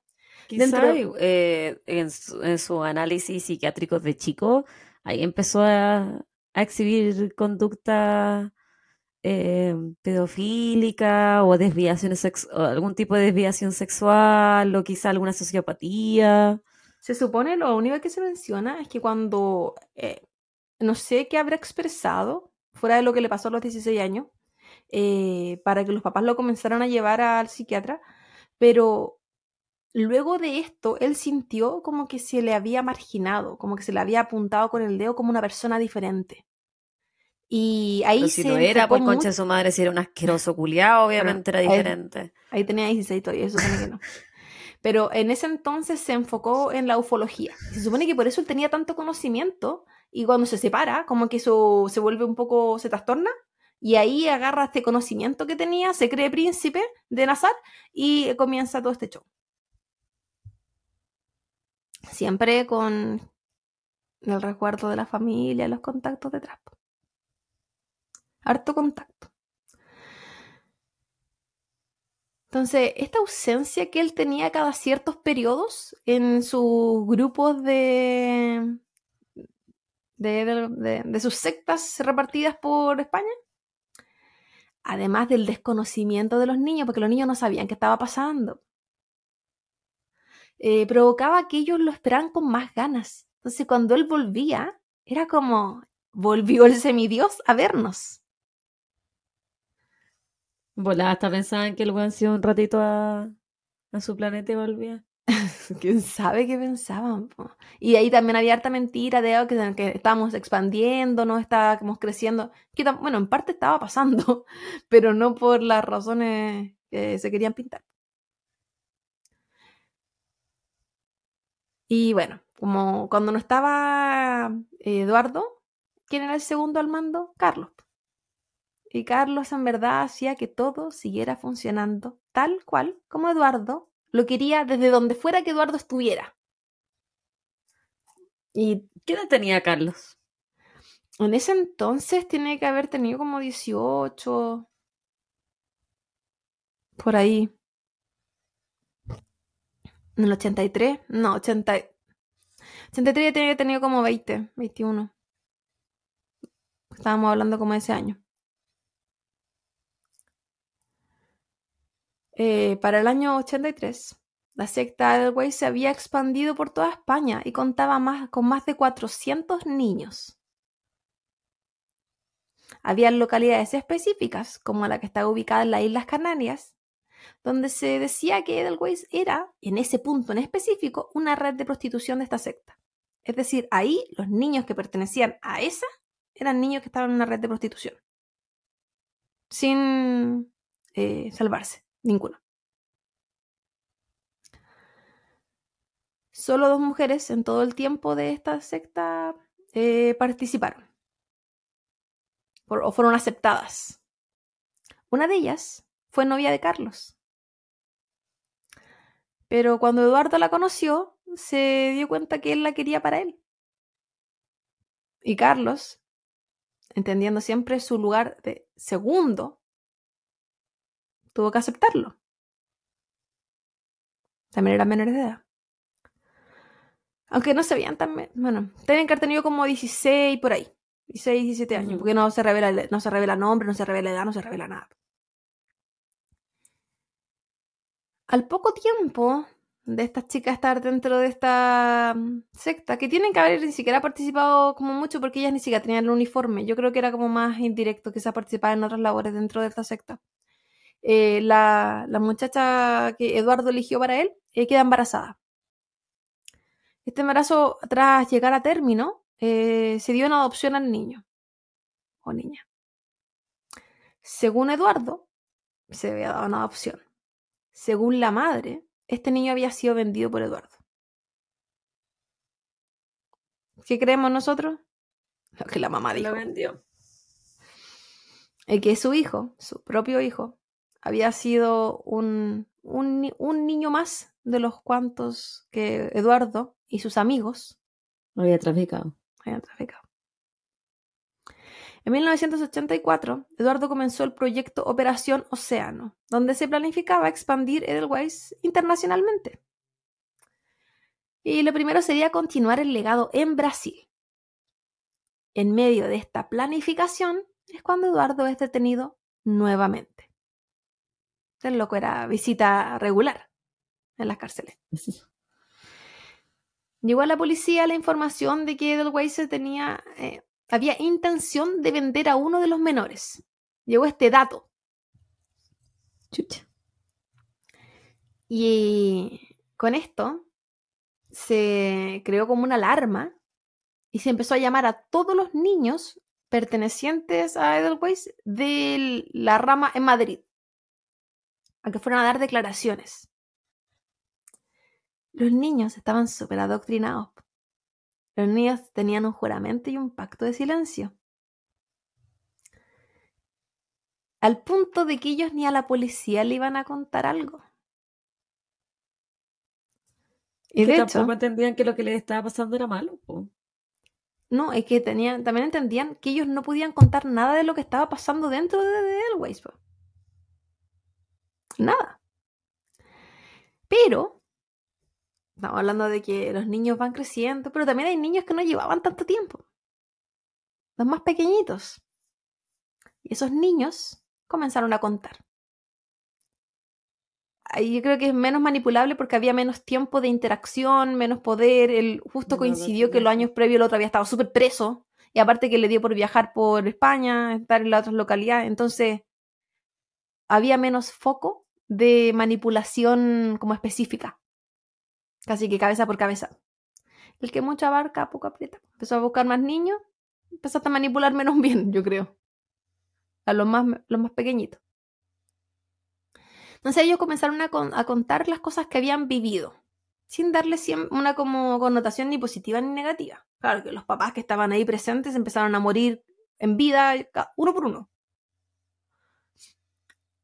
Eh, Esto empezó a producir una presión hacia los niños mayores que pertenecían a, a esta secta, pero no los mayores monitores, sino que los mayores víctimas, víctimas, víctimas. Como se trataba de menores de edad, las preguntas en los interrogatorios buscaban no revictimizarlos, porque las sospechas de que lo que estaba ocurriendo, más las declaraciones de los menores, comenzaban a dar un indicio claro de lo que en verdad había estado sucediendo durante los últimos 13 años en esta secta. Fue aquí mismo cuando los, padres comenzaron a enterarse de los abusos sexuales que venían sucediendo en sus caras, en sus casas, con su plata. Como que entregaron todo en Sí. bandeja. Se descubrió a raíz de esto que los monitores de esta secta, porque empezaron a salir nombres, que no es como que había una, un libro con anotaciones, pues en verdad era lo que, ok, los colegios dicen que tantos niños pertenecen a eso.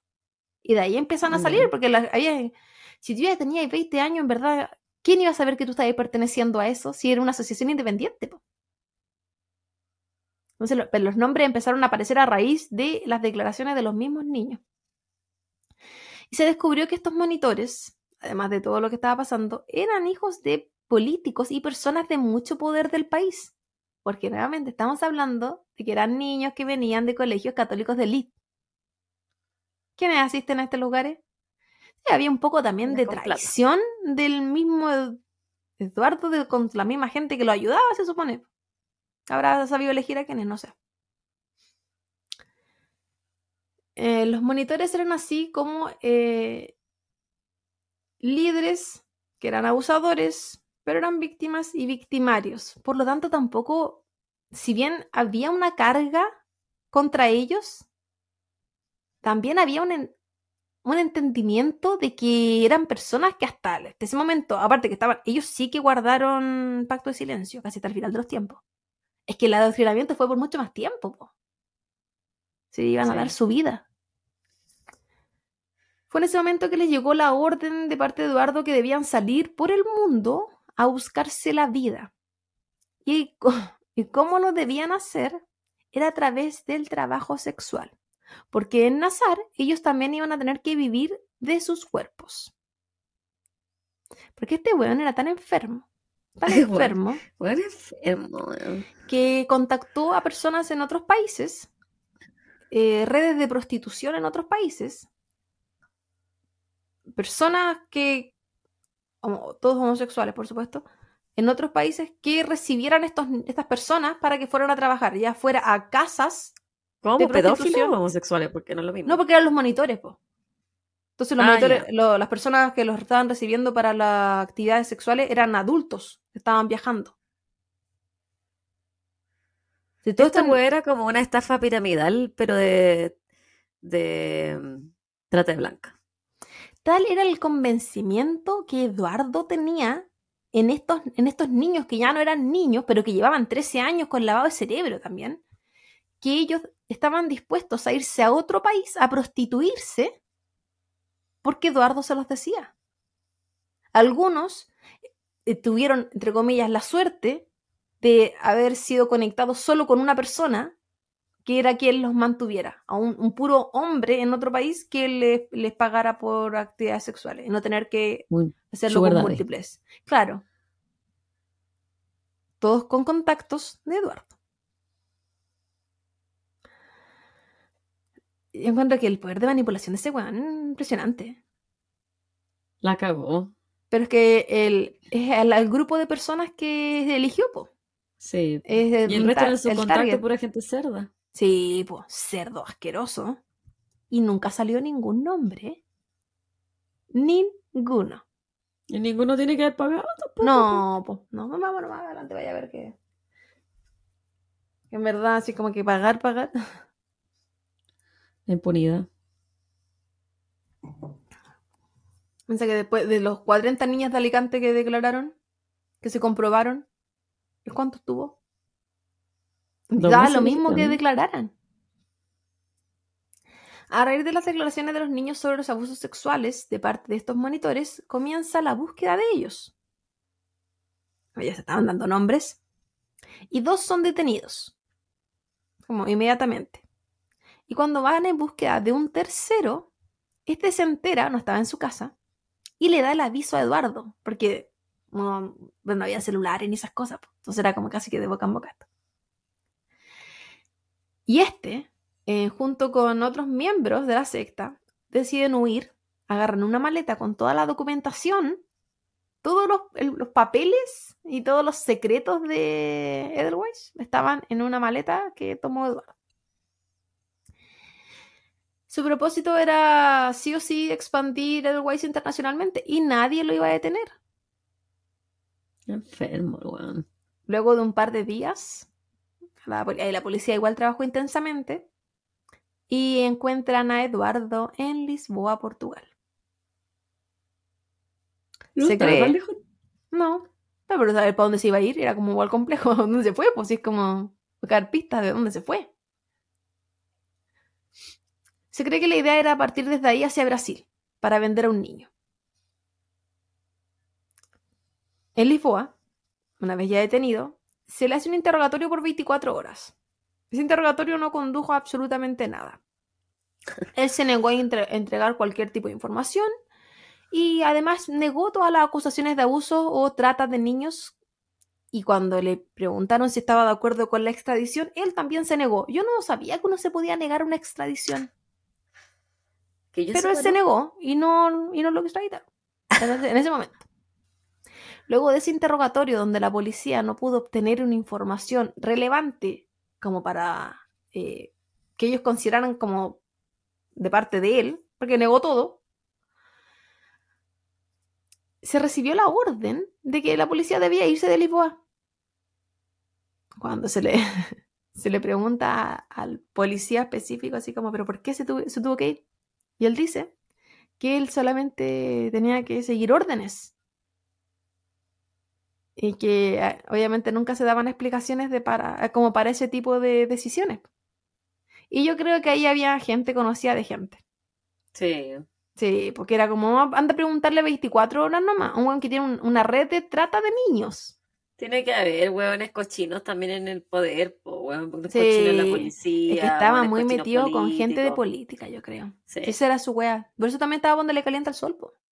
Si da lo mismo de qué partido fueran. La wea que le sirvieran a él.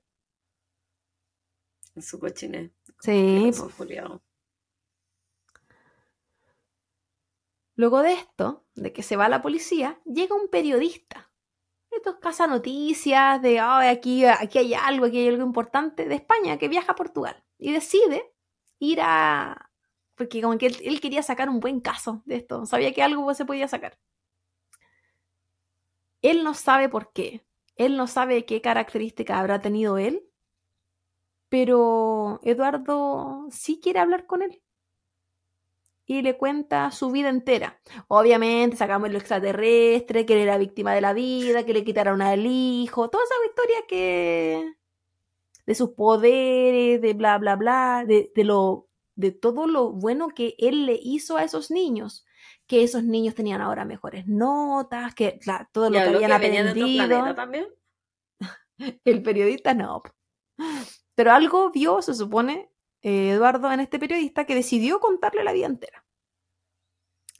Además, porque hubiese sido una wea que le cuente la vida entera, le dice, como que se ganó su confianza.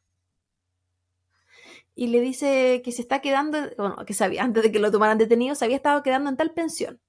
Que si él podía ir y pagar lo que le quedaba, como lo que estaba deudando, porque se tuvo que ir, porque y todavía tenía sus cosas ahí, y se podía tomar sus cosas. Este periodista, Mm. muy asustado, porque no sabía con qué se podía encontrar en ese lugar. Podía ser una emboscada, podía ser en verdad que quisieran hacer algo. Fue al lugar. Pagó, pagó lo que quedaba y encontró la maleta, la revisó y encontró absolutamente todos los documentos que inculpaban a Eduardo. De todo. Ahí estaban los documentos de Edelweiss, los proyectos, los planes y documentos que demostraban negociaciones con guerrillas en Latinoamérica a las que les querían vender los niños. Los mismos niños que ellos habían estado preparando militarmente. Y esa era la razón. Ah. No sé si este Eduardo no tenía, pero. preparando guerrilleros. O sea, el weón le daba el, todos los usos que él le podía dar a estos niños, se los daba. La cagó. Le sacó plata, plata. usó sus cuerpos, los vendió mientras los tenía. De más grandes los vendió también más grandes. Los que tengo chiquititos los tengo preparados, los voy a vender de guerrillero. Hay otros los voy a vender por si alguna familia los quiere. Este weón, cero respeto por el ser humano. Este periodista tomó todos estos documentos, hizo un pedazo de documental y este caso apareció publicado en las revistas y los diarios de España. Apareció por todas partes. Y esto obligó a Eduardo a confesar, pues, ¿y ya qué? Era como, están todos tus papeles, tenemos hasta tu pasaporte. Lamentablemente, las fotos que habían sido publicadas, las fotos que habían sido en- encontradas, eh, salían los niños. Y estos reportajes, claro, le cubrieron los ojos a los niños. Con una línea negra entre los ojos, más chica que, un, que lentes. Los Sí. niños eran fácilmente identificables por todo el mundo, por quienes los conocía. Entonces, por ejemplo, nosotros teníamos un compañero de curso que so- nosotros sabíamos que pertenecía a los vainas verdes. Y vemos la foto con una línea entre los ojos. Sí, po. Y esto provocó ese una revictimización súper grande de niños que habían sido obligados a confesar hace nada. A confesar cosas que para ellos ya era estoy faltándole la lealtad máxima a lo único que sé que tengo que serle leal. Y estoy entendiendo que todo lo que me estaban haciendo era peor de lo que yo ya creía. Porque ellos no entendían. O sea que ellos entendieron que todo estaba mal y entendieron que no existían azar, que no existía, que no eran elegidos, entendieron que no eran especiales, entendieron que no tenían, eh, no eran eh, más poderosos ni mejores que otros, entendieron que no existía el extraterrestre, entendieron todo eso de un día para otro y que se, Sí. su mundo finalmente se acabó porque ellos ya no eran nada especiales, eran todo lo contrario, Eran usados. eran usados. Eran ganado para el weón. ¿Cachai? Y si bien ellos declararon algunos que ellos sí se habían sentido muy, muy, muy usados cuando habían sido sexualmente abusados, eh, como que incluso le habían dado un propósito a la wea. Es porque me están preparando. Es porque este sufrimiento tiene que ver con algo. Yo no quiero hacer esta wea, me da asco, no quiero, no quiero, no quiero, pero hay que hacerla. O no puedo decirlo, no me puedo salir también. Era como las otras posibilidades. Porque era como el que entra no sale. No existía alguien que desertara. Los mataban. Se supone. Ellos eso creían ellos. Ellos creían. Sí. En 1985 Eduardo queda detenido en España y a la espera del juicio el resto de los participantes adultos de esta secta queda en libertad. O mientras esperamos que pase algo. Los monitores intentaron ponerse de acuerdo para continuar con la secta. O lo que ellos entendían que estaba sucediendo. Porque había mucha información, por ejemplo, esto de la guerrilla y todas esas cosas, que los monitores en verdad no manejaban. Eso era como información que estaba manejando él y probablemente otras personas de mucho poder con Eduardo. Pero había mucha información que los monitores o incluso el segundo a cargo en verdad no tenían idea. Eran como usados también, pues. Sí. No tenían, eran, eran de confianza, pero entre comillas.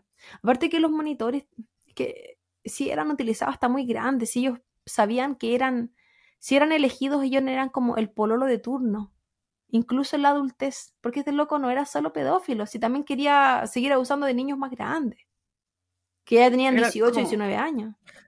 Como los que los abusados por caradima igual, pues. Sí, po. Hasta adultos. Sí, así.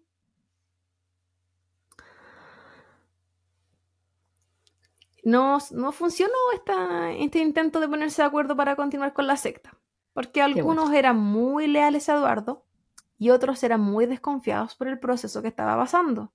Entonces al final fue como, tú quieres traicionar a Eduardo, tú quieres hacer esto, bla, bla, bla, no sé. Era como, ya, nadie habló con nadie, cada uno se la juega por la suya y en verdad fue pacto de silencio. Luego de 30 meses en la cárcel, en 1987, Eduardo sale en libertad, a la espera del juicio. Le dieron 30 meses adentro, ok, ahora sale porque vamos a esperar el juicio, esperar el juicio afuera. Ah, qué estupidez, weón. Déjenlo adentro. Cuando él sale en esta espera del juicio, en el 87, él declara que él va a luchar por volver a levantar a Edelweiss. Que él no se detenía. Él moría en la suya de que lo que él estaba haciendo estaba bien. Es que estaba muy, los brazos, dijo. estaba demasiado convencido que él era, él era el salvador, pues weón, ese mi Dios. Días antes del juicio, Eduardo, con la seguridad que lo caracterizaba, comenzó a dar entrevistas televisivas. Y él declaraba lo positivo y lo maravilloso que era Edelweiss para los niños, todos los beneficios que les entregó. Esto fue en 1991. O sea, del 87 al 91 estuvo libre, quién sabe haciendo qué mierda, en la espera del juicio. En el 91 se lleva a cabo el juicio en contra de Eduardo y los monitores. Lo que se esperaba o lo que se estaba pidiendo eran 450 años para Eduardo y 225 años para cada uno de los monitores. Durante el juicio, los niños debían volver a declarar, pero esta vez enfrente de sus victimarios. Las preguntas eran gráficas y asquerosas, sin pensar que eran niños entre 11 y 15 años hablando de cómo habían sido abusados sexualmente. ¿No los podían victimizar más? No, bueno, así como que lo odiaban. Qué terrible. Qué poca inteligencia. La psiquiatra, psicóloga que acompañaba como el proceso, decía que a ella le dolía estar al lado de estos niños. Solo imaginar todo lo que le estaban haciendo, eh, haciéndolos repetir, las preguntas que le hacían, el cómo les hacían describir las cosas que le hacían, y que todo ese proceso un niño de 11 años, un niño de 12 años, de 13 años. Un niño de 15 años que se lo venían haciendo los últimos 4 años. No sé, pues si habían varias edades. Por otra parte, en ese mismo juicio, Eduardo también declaró. Y él negó absolutamente todo. Porque siempre es la suya. No, hacía decir que sí, pues. Los monitores también eh, negaron todos los hechos. Todos estos adultos que estaban presentes ahí. Pero hubo uno que, si bien inicialmente negó todo, luego de las declaraciones de los niños cambió su versión. Este fue Carlos de los Ríos. Carlos aceptó y contó lo que había pasado y dijo que lo hacía porque al ver a los niños declarar se había visto reflejado en las historias de ellos y que entendió que él había sido víctima y manipulado desde que él tenía 12 años. Dijo sentir odio por Eduardo y decir que él le había destruido la vida. Yo no sé si le creo. ¿Por qué? ¿Por qué? Porque eso lo dijo cuando él tenía 22 años. La entrevista que yo vi, Carlos tenía 60, no sé, un hombre mayor. Si tenía menos, se ve como 60. Y Ahí es cuando él dice que los niños nunca habían sido violados, ahí es cuando él dice que si era elegido por eh, Eduardo eh, era como un privilegio porque él era un semidios. Entonces, esa... Hay como un doble discurso. La, negación es... Yo creo que les viene una negación. Sí, de no. su propio abuso. También pienso lo mismo. Yo creo que él nunca se trató y que... Eh, él aún tiene muchos problemas mentales. A raíz Puede ser que lo, haya, que lo haya aceptado en ese momento y después casi como que lo bloqueó, lo negó, porque es más fácil seguir la vida así que aceptar lo que hiciste y lo que te hicieron. Puede ser, pero fue el único de todos los monitores que estaban ahí que en verdad miró a Eduardo y fue así como, tú me hiciste todo esto, tú, tú nos hiciste todo esto. Y él también planteó en ese momento, que él, eh, bueno, también era el segundo a cargo. Entonces estamos hablando de que alguien que tenía más responsabilidad que el resto de los monitores se supone. Eh, y que habían muchos niños que declararon en contra de él, como apuntándolo a él como el abusador. Entonces él decía que, eh, como que a él, él era víctima del proceso, que el único culpable de todo esto había sido Eduardo y que si bien él tenía 22 años, eh, era, era un niño dentro de todo esto, porque había sido como, bueno, él era, él era uno de los que robó trabajando también, pues. Robó en su trabajo harta plata. Es que, ¿qué no hizo él? Pues si era el segundo a cargo, tenía que hacer absolutamente todo lo que dijera el weón. Él, yo se había, que, él había eh, escapado a Lisboa también, pues. Yo creo que él, son todos víctimas menos Eduardo. Sí, porque no, porque imagínate ya, él desde los 12 años abusado, tu cerebro no se desarrolla de la, de la misma manera que otro niño de 12 años. No. Es, un trauma repetitivo, ¿cachai? No, y si los últimos 10 años de tu vida normalizaste el abuso, si lo entendiste como que era algo que tenía que pasar, algo que tenía que pasar porque, de hecho, él era uno de los que quería continuar con la secta. Él siempre pensó que después del juicio iban a continuarla hasta cuando se reveló y hizo todo esto porque él decía que era como ¿Por qué no? Porque nunca le dio nada malo, ese, ese era el nivel. Sí. Él tampoco no sabía ni de las guerrillas ni de nada de eso en todo caso. Eso sí que él declaró, incluso viejo, que él nunca supo. Y le creo, si en verdad con las weas que declaraba, yo, yo lo encontré que si él, él osaba declarar ciertas cosas, era como ya le voy a creer cualquier wea que diga en verdad, porque todo lo moralmente inaceptable lo estás diciendo como que fuera normal. Entonces, en verdad te creo las otras cosas. Y bueno, Eduardo fue condenado a 168 años de cárcel. Carlos, otros monitores, fueron condenados a 60 años. Sin embargo, Carlos fue indultado y nunca fue a la cárcel, al igual que todos los otros monitores. Es decir, el único que tenía que pagar era Eduardo. De hecho, Eduardo, la última palabra que dijo, así cuando antes que se dijera la sentencia, él dijo que él era el único responsable. Mira, la única wea así como valiente que hizo. Dijo que él era el único responsable de todo lo que había pasado. Pero es que es verdad, po. Sí, pues, no, se puso los pantalones. Él, yo creo que con eso también era una manera de decirle a estos niños que era como, yo los voy a seguir protegiendo. no sé. Entonces a Pomá que él les vendía. Puede ser. Pero las cosas no mejoran, bebecita. Eduardo presentó una conducta intachable los siguientes años. Y de hecho, se aprendió el código penal desde la primera letra hasta el punto final. Y apeló a cada beneficio posible, por lo que tras seis años, en 1997, quedó en libertad nuevamente cumpliendo con lo mínimo exigible. Pero mira la wea. 168 años. Primero, se estaban pidiendo 400. Se le dieron 168 y cumplió 6. ¿Qué clase de chiste esta weá?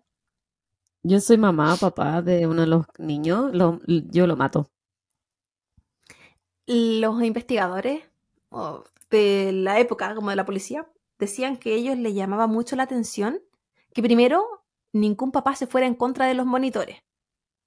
Sabiendo que, que también eran responsables, que eran adultos, pero que no sabían si entendían, no entendían, que no. Piensa que los monitores también er- eran conocidos por estas familias, de por, de por años. Y lo segundo era que ninguno atacara, que ninguno, como que a- quizás era la, la pena, la vergüenza, era más fuerte que la rabia. Quizá, bueno, uno de los niños de hecho se fue del país. po. De los casos que entrevistaban, de quizás pasaron, pasaron más, no sé. Luego de quedar en libertad. Bueno, y siempre existe el karma, bebecita, en todo caso. Ah, qué bueno. O la justicia divina, o no sé. Pero luego, luego- bueno, luego de quedar en libertad, Eduardo se va a vivir a Ibiza y comienza a trabajar como empresario. Cuando la gente se pone el nombre como empresario, yo me encuentro tan chanta. ¿Empresario de qué, weón? ¿Qué? Eh, ¿Vendí pancito? ¿Vendí quequito? ¿Qué? ¿Qué es empresario para ti? Niño. Eso vendí. Aunque sus malos comportamientos en el fondo jamás cambiaron ni cambiarían. Fue aquí que comienza a tener problemas con un joven de 10 de 19 años llamado Juanito. Le vamos a decir Juanito porque en la mayoría de los reportajes salía como Juanito. Está su nombre entero, Juan no sé cuánto, pero Juanito. Este joven se enteró que Eduardo estaba aprovechándose sexualmente de algunos jóvenes del lugar. Y comenzaron a tener discusiones y amenazas, como peleas de bar con. Eduardo. Según Juanito, que Eduardo había aparecido de la nada a amenazarlo y que le había dicho que se fuera de la ciudad, del pueblo. Y, y que después de eso él empezó a averiguar quién era Eduardo, que por qué le había echado la teoría, le había dicho que se fuera a la ciudad. Y que ahí él se enteró y bla, bla, bla. Pero otra parte habla de que Juanito había sido un niño víctima de Eduardo. O de la gente de Eduardo. Era Juanito vengador, un- un vigilante. Para mí la versión que más me, me hacía sentido era el hecho de que él supiera, porque de verdad sí pasó, que él supiera de, a raíz de estos niños que estaban siendo molestados sexualmente, y que de ahí se empezara a echar como la choría con Eduardo porque ya lo veía, sabía quién era. Y lo que se enteró después eran los contactos que tenía Eduardo, pues eso sí que no lo sabía. Los amigos que tenía Eduardo.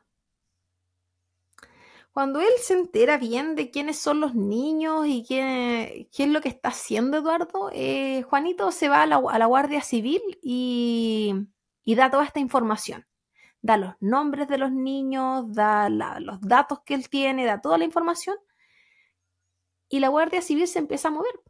Y recolectaron más de 60 denuncias de abusos en contra de Eduardo además de la de Juanito, que lo denunció por intento de homicidio, porque él decía que los estaban amenazando constantemente.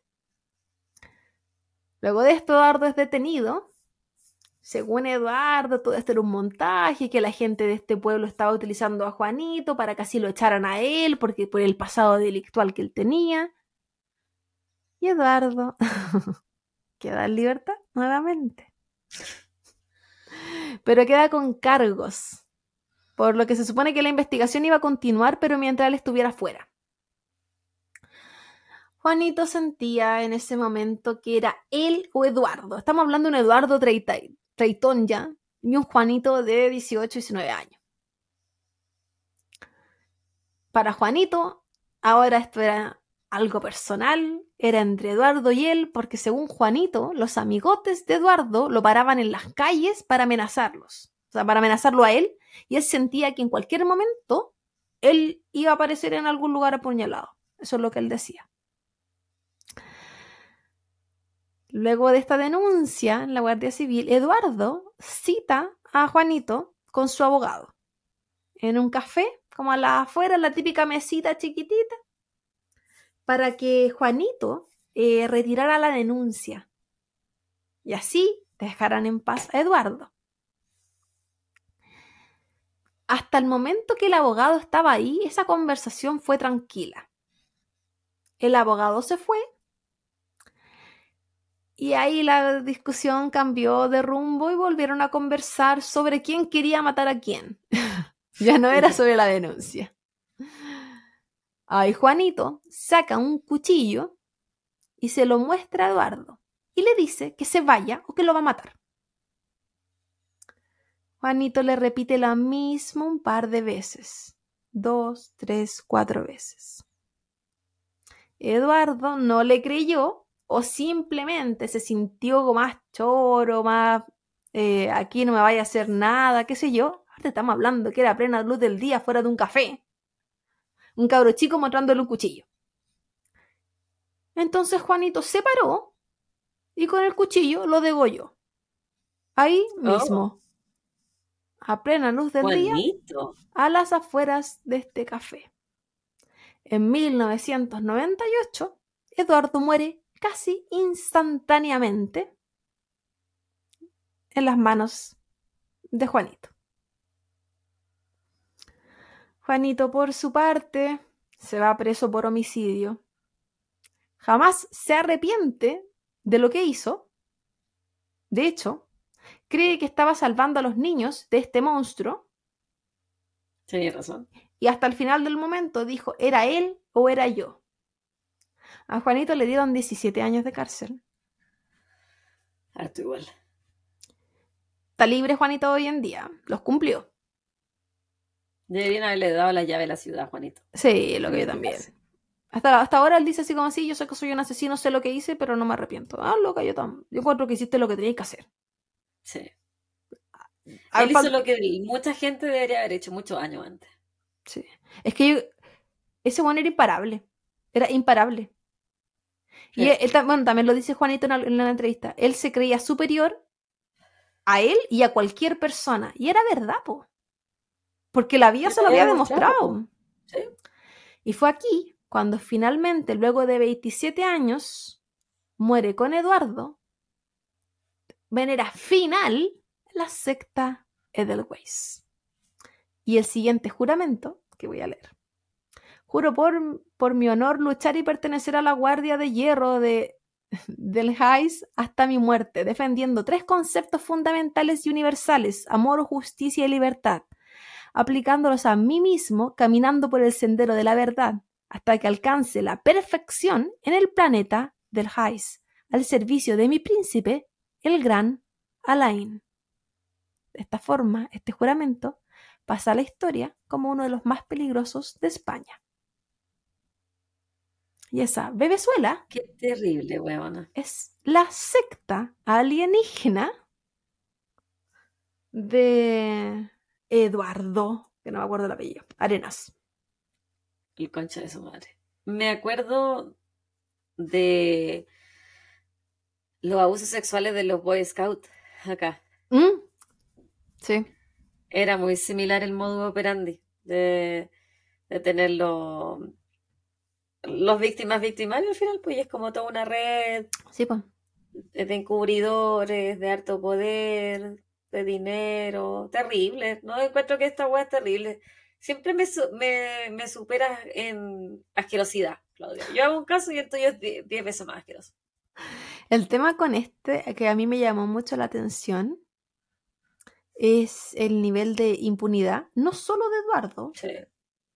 de la gente alrededor de él, weón. Si había mucho viejo cerdo ahí involucrado, mucho, Sí. mucho viejo cerdo.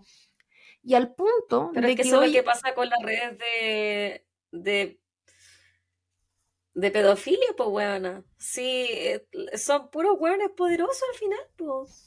y yo sé que plata. muchos de los monitores nunca dijeron nada, nunca dieron información, algunos murieron en el silencio. Pero también tiene que haber habido miedo, buena.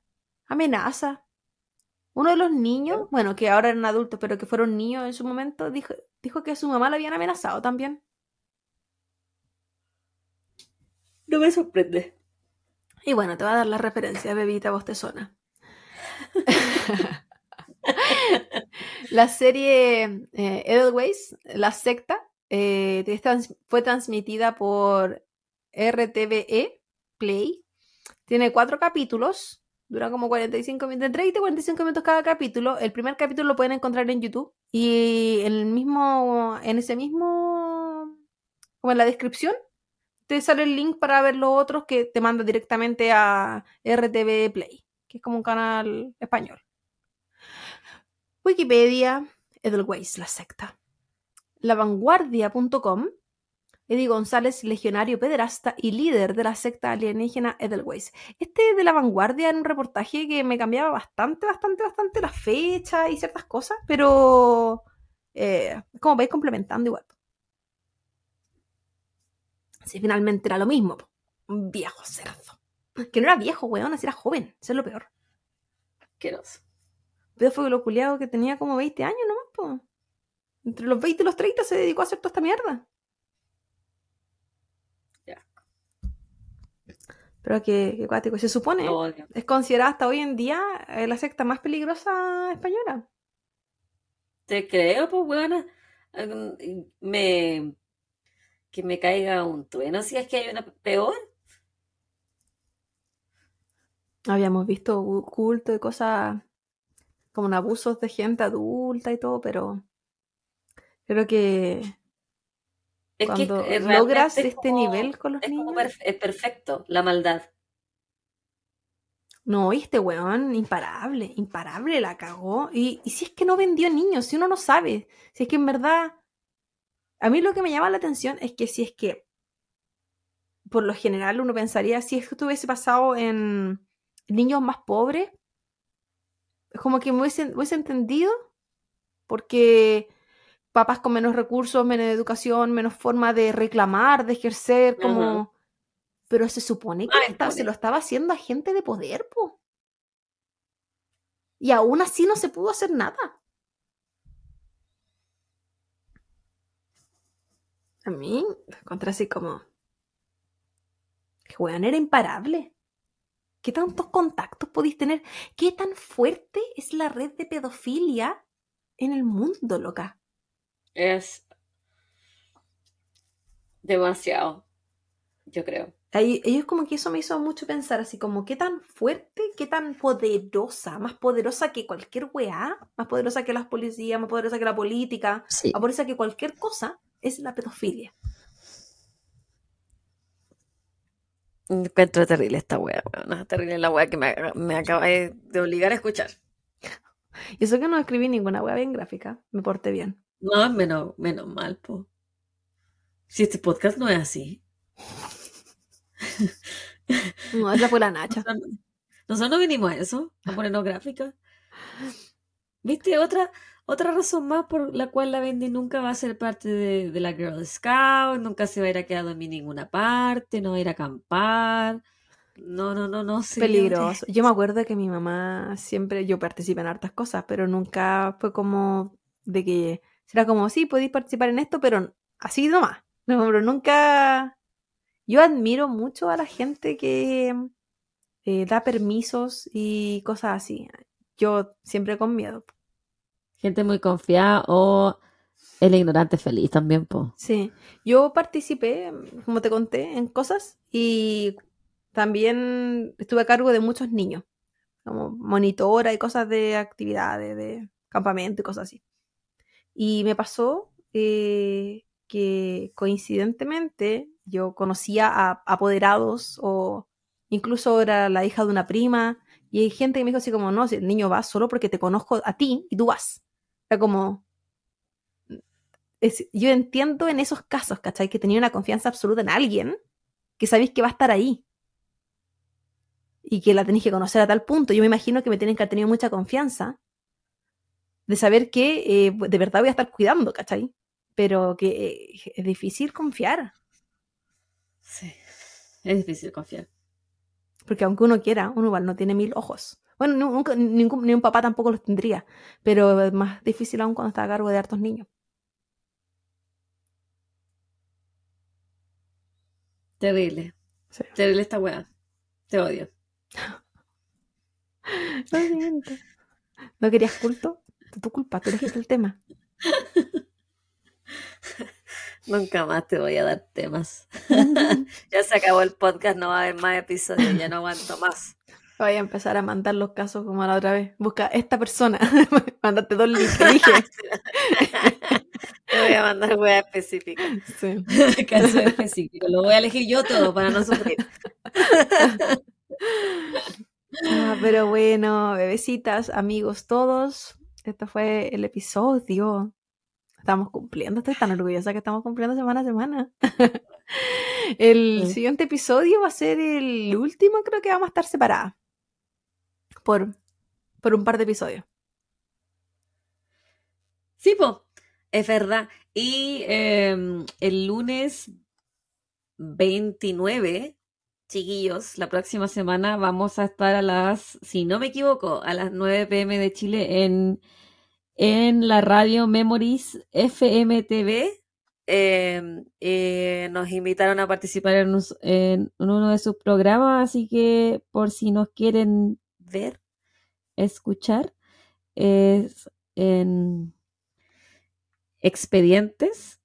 Creo que así se llama el programa, no estoy segura porque no lo estoy leyendo en este momento. Pero les vamos a poner una story antes de que Aparte salgamos. que- lo probable el domingo. Si participamos, participamos a través de Instagram, ¿o no? ¿O participamos? Entonces, Sí. no, a- a- aparecería como que estamos eh, haciendo un en vivo live. también. Sí, Sí. Entonces a la gente igual le va a aparecer en el momento que estemos haciéndolo en vivo.